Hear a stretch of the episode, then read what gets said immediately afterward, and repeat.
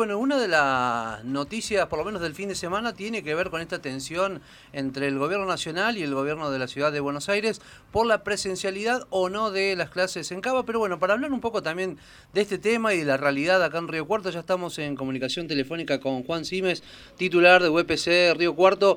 ¿Qué tal, Juan? Muy buenos días. Javier Sismondi y Susana Álvarez te saludan desde Noticias al Toque. Buen día, Javier. ¿Cómo le va a usted y toda a toda la radio? Juan, muy buenos días, gracias por atendernos. ¿Cómo eh, se ve desde el sector gremial esta decisión que se ha tomado en Córdoba de seguir con la semipresencialidad en las escuelas? Bueno, hay que decir que es una decisión que ha tomado la justicia, que lamentablemente al judicializarse no se está respetando las decisiones que de alguna manera este, ha determinado el decreto del presidente de la Nación. Eh, cuando se llega a la judicialización hablamos ya de otros, hablamos de otros términos, hablamos de otras maneras, este, pero bueno, es una realidad que, eh, que, está enmarcado dentro de lo administrativo y de lo judicial, ¿no es cierto? Asimismo, nosotros creemos de que hay que tener muy mucho cuidado, hay que, nosotros estamos advirtiéndole al gobierno de la provincia, este, también la situación que está viviendo la provincia de Córdoba, eh, las autoridades tienen números y bueno, se manejan con estos, con estos números. Eh, es una realidad lo de la pandemia, este, seguramente que a medida que vaya creciendo los días más fríos va a haber más inconvenientes dentro del, del proceso de, de, de, este, de este virus, pero eh, no pone tranquilo este, el hecho de que se judicialicen las decisiones que se toman muchas veces eh, preventivamente, ¿no? Juan Simes, eh, y además, ¿no? Y pensando sobre todo esto en la, temporada de frío y donde también se espera que, sea todavía aún mucho más intenso el tema de la segunda ola, eh, ¿lo ven como una situación muy compleja, digamos, esta situación de, de, semipresencialidad en las escuelas? Sobre todo teniendo en cuenta que ha habido muchos casos de, de personas donde el gran problema pasa por la cuestión de conectividad a, las diferentes eh, redes de Internet eh, y lo que hace por ahí no, no fácil, digamos, la posibilidad de, poder asistir eh, digitalmente al cursado. Bueno, la pandemia sí nos ha demostrado todo este tiempo, nos ha demostrado de que la conectividad y, no es no es como el, el gran servicio que muchas veces se nos ofrece. Eh, lamentablemente, esa es una realidad. Eh, hay sectores de nuestra ciudad que no tienen internet eh, y no hace falta irse muy lejos, en la misma ciudad, ¿no? En la misma ciudad de Río Cuarto, le puedo decir que hay, inconvenientes. Por lo tanto, hay inconvenientes de conectividad en todas partes. Imagínense, sobre todo, cuando más nos retiramos de las, de las grandes urbes. Pero también hay que decir que fue una realidad y una presencialidad virtual desde, desde que se inició esta pandemia, ya desde marzo del año pasado, estuvimos presentes siempre, eh, que desde ahí ha venido inconvenientes para que nuestros alumnos se este, pudieran eh, conectar o que tuvieran inconvenientes en el problema de enseñar, y también es una realidad, una realidad que el maestro eh, tiene otro tipo de realidad frente a la, tarea de enseñar, lo es. Es decir, tiene muchas características este, en, contra, pero también tiene la característica de no abandonar lo que es, este, debería ser la enseñanza. Pero bueno, las autoridades, distintas autoridades de nuestro país están viéndolo de diferentes formas. Lamentablemente, este, hoy el mayor nivel de contagio está dado en la provincia de Buenos Aires, en la Cava, y lamentablemente, bueno, pasan estas diferencias que, el hombre pone y, y, bueno, hoy se ha judicializado.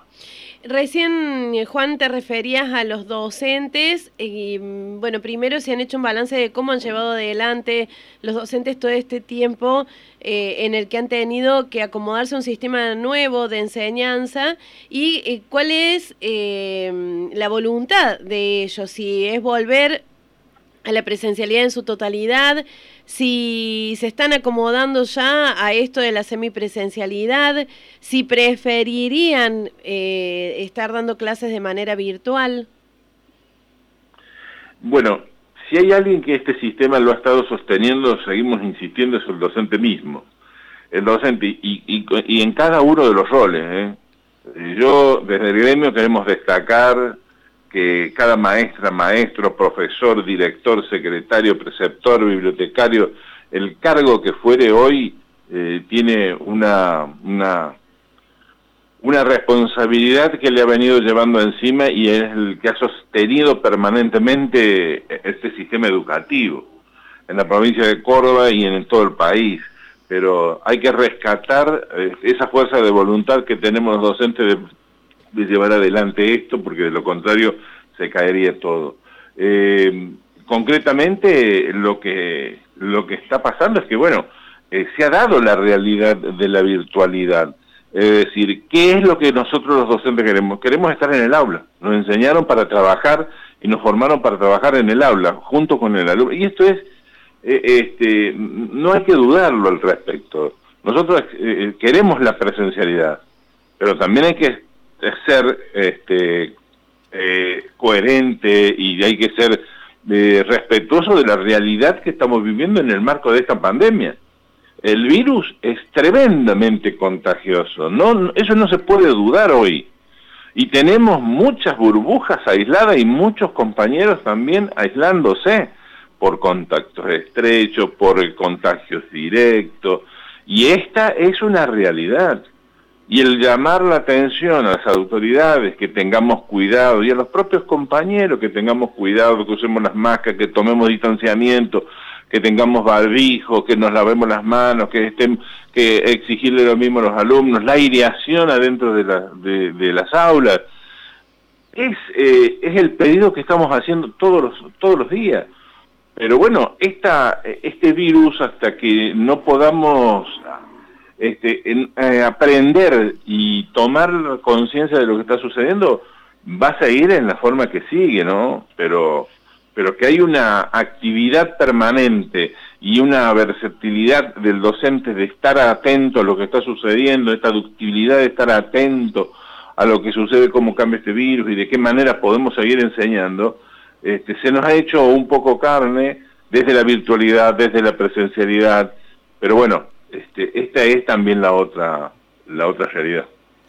Juan Simes, usted señalaba recién no esto, ¿no? lo que tiene que ver con, lo contagioso de este virus, también el tema de las burbujas, hay muchos eh, profesores, maestros que van de un establecimiento educativo a otro, eh, pero los chicos, por ejemplo, han tomado conciencia también de lo importante que es hacer todo este tipo de, prevenciones, de protocolos.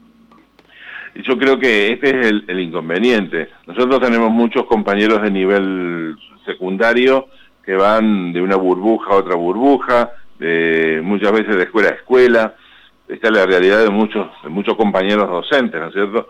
Pero bueno, nuestros alumnos, después de, un fin de semana, no sabemos a, dónde han estado. Esto es una realidad, se habla en la escuela, se comenta esto, se discute, se les pide a los alumnos que, que se respeten los mínimos lineamientos de protocolo, no únicamente dentro de la escuela, sino también en sus domicilios, en sus casas advirtiéndole a los papás del cuidado, dónde estén los, jóvenes, pero uno lee las noticias, escucha los medios, los noticieros, eh, que hay juntaderas, que hay este, grandes eh, salidas y, eh, fiestas clandestinas que se y bueno y, y, uno lo deja pasmada la realidad de que no se escucha muchas veces lo que le estamos pidiendo pero nuestros alumnos, esto se habla en las escuelas y, es la advertencia de estar todos los días, como acabo de hacer, de decirle a los compañeros que tengamos todos estos cuidados, ¿no?